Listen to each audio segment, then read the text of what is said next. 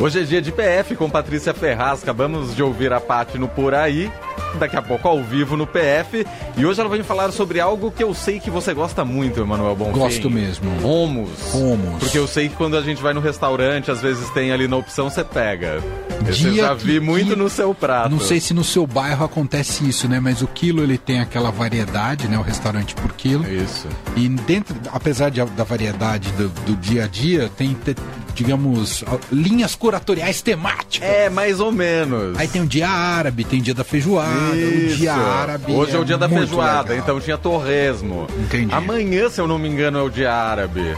E aí a gente pode comer um hummus amanhã. Você tá me convidando, Leandro? Eu tô te convidando E pra você vai almoçar pagar amanhã. esse almoço, Leandro? Eu não vou pagar o seu almoço, Emanuel Bonfim. Você pagaria um almoço para Emanuel Bonfim, Beatriz Bula? Boa noite. Nossa, você colocou numa situação agora né, Olha, difícil. agora eu só.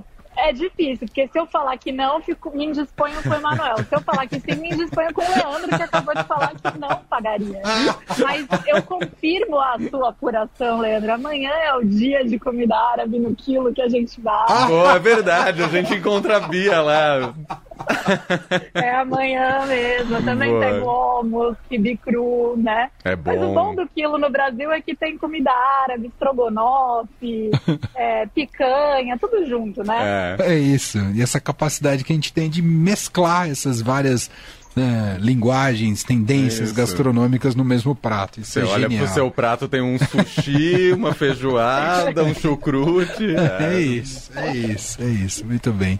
Bom, dia importante hoje com a prisão de Silvinei Vasques, ex-diretor da Polícia Rodoviária Federal, envolvido naquele caso eh, do segundo turno das eleições, né, quando tiveram bloqueios de estradas, né, investigações sobre isso, foi motivo também ah, da CPMI ali dos atos golpistas em Brasília, né, que corre no Congresso e hoje ah, ele foi preso e agora há a possibilidade do que ele pode dizer também com a partir dessa prisão.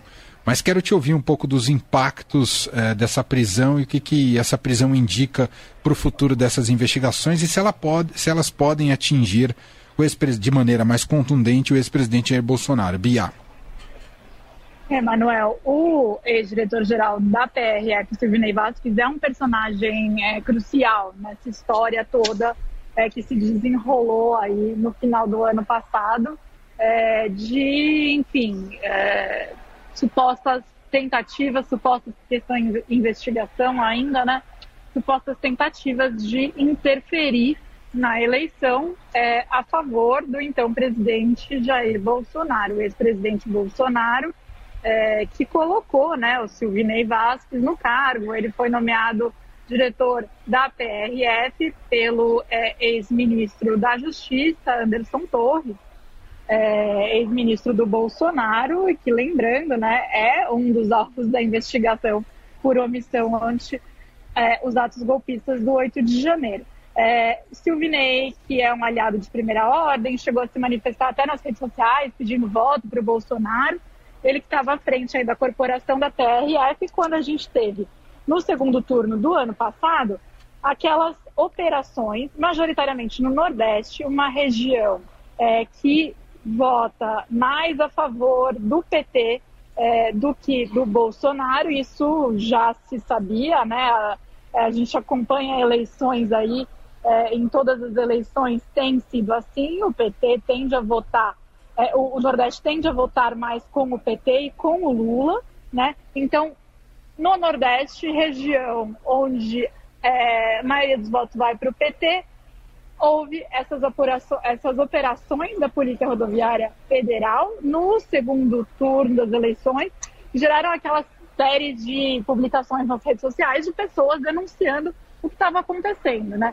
É, o TSE é, era também a decisão de prender preventivamente o Silvinei é do ministro Alexandre de Moraes.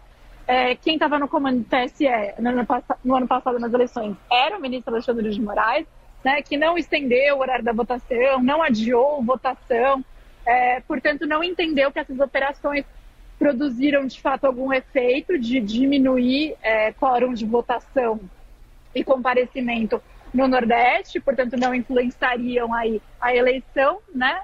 Alexandre falou basicamente segue o jogo como tá, mas naquele mesmo dia ele chegou a intimar o Silvinei lá na, é, no TSE para explicar o que estava acontecendo e mandar suspender essas operações que podiam sim, de alguma maneira, atrapalhar a votação de alguns dos eleitores, né? É, lembrando que o Silvinei também é, é, há, há, investigações aí sobre a atuação ou a não atuação, digamos, da PRF nos bloqueios de estradas depois da eleição, já quando o Lula já tinha sido eleito, é, por apoiadores do Bolsonaro, né, bloqueios em várias estradas do país, é, com uma certa leniência aí, né, da PRF, de alguns agentes até flagrados em vídeos, né, é, como estando ali dando quase que um apoio é, aos manifestantes que, na verdade, pediam um, uma intervenção militar, um golpe de Estado. É, então, ele é uma peça crucial. Né? Claro que agora é, se especular o que ele pode falar, a gente entrou muito nessa, é, desde a Lava Jato, né? nessa, é, nessa expectativa aí de uma defesa pessoal que considere a possibilidade de colaborar com os investigadores, portanto, fazer uma delação premiada. Claro, isso é um instrumento de defesa, na verdade, né? Pode acontecer. É, mas eu acho que independentemente disso, é, essa operação de hoje, ela cumpriu alguns mandados, né? Em, em 10 endereços. Então, há material aí que foi coletado pela, pelos investigadores. Esse material vai ser analisado. Esse material pode ajudar a elucidar algumas coisas, trazer algumas respostas.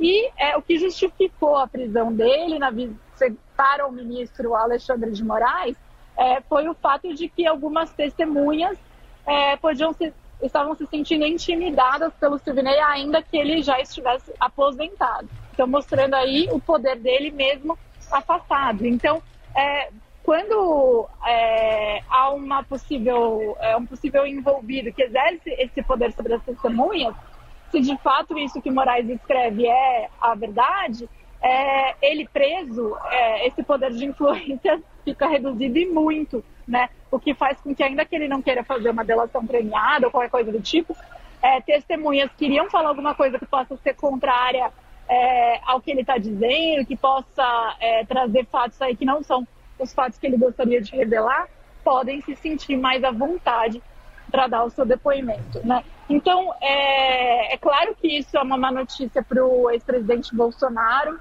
né? O Sidney era um aliado dele e toda essa investigação quer responder, pretende responder justamente é, desde quando isso estava sendo elaborado e por quem, né? É, quais eram as, é, é os, os mandantes disso, se havia de fato uma intenção de prejudicar a votação, prejudicar a eleição, ele estava com ordem de alguém para fazer isso, ou foi né, é, por vontade própria. Então, claro, tudo isso mostra que essa investigação ela esbarra é, em quem eram os chefes aí, digamos assim, vamos chamar assim, é, do Silvinei, né? De novo, ele foi nomeado pelo Anderson Torres, Anderson Torres que depois foi para ser secretário de é, segurança do DF, né? Na, na, justamente no momento ali é, da, da saída do Bolsonaro do poder. Silvinei que foi aposentado em dezembro do ano passado aos seus 47 anos, né, no fim do governo Bolsonaro também. Então, é, é uma figura muito importante, é, essa, esse olhar aí, essa mira sobre ele, indica que, um, né, eu acho que é algo que já estava bastante claro, mas que a, é, as instituições estão trabalhando para entender de fato o que, aconteceu, quais foram as investidas contra o processo eleitoral e responsabilizar aqueles que estão envolvidos nisso. E dois, que isso chega muito perto, é, cada vez mais, do ex-presidente Jair Bolsonaro. É, é isso.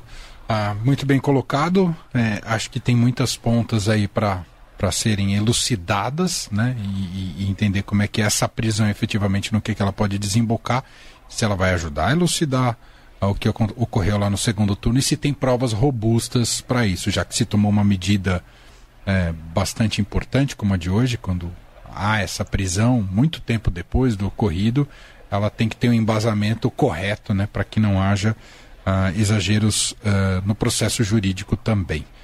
Uh, O que acho que o que se tem de informação até agora, né, é que as mensagens trocadas por policiais é, rodoviários aí obtidas pela Polícia Federal indicam que essa ação ela foi direcionada é, aos eleitores, né? Então é, é, isso que embasa essas informações que chegam para o ministro Alexandre de Moraes.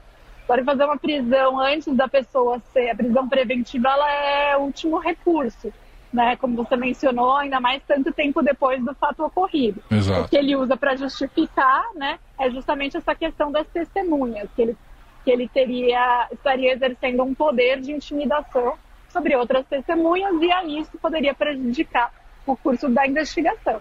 Mas vamos ver também o que vai aparecer aí em termos da defesa dele, né? É, quais vão ser as estratégias, se essa prisão preventiva vai se prolongar é, ou se vai ser uma coisa curta só para que se escutem, por exemplo, as testemunhas é, que, quer, que, que a polícia entende que precisam ser ouvidas e que estão sendo intimidadas. Pode ser algo assim também. Uhum. Em especial a delegada Marília Alencar, que está a previsão que ela seja ouvida ainda essa semana. Uh, a PF encontrou no celular dela uh, mensagens em que ela revela estar numa, re, uh, numa reunião no gabinete do ministro Anderson, Anderson Torres, que discutiria nessa reunião, a reunião era sobre a cidade, é, existia ali uma planilha com as cidades mais lulistas, isso faria parte de uma estratégia é, justamente de onde seriam os bloqueios. Então, é, talvez a prisão esteja relacionada a isso para ouvir outros personagens importantes que possam ajudar a elucidar o caso. Muito bem. Beatriz Bula volta com a gente agora na sexta-feira, aqui no Fim de Tarde Eldorado, com mais da política e da polícia, às vezes também. Obrigado, Bia. Até lá. Quando, esse, quando essas coisas se encontram, né? Igual a comida árabe encontra o estrogonofe no Esse tem amanhã. então tá tchau, bom. Tchau, Bia. Até Beijo.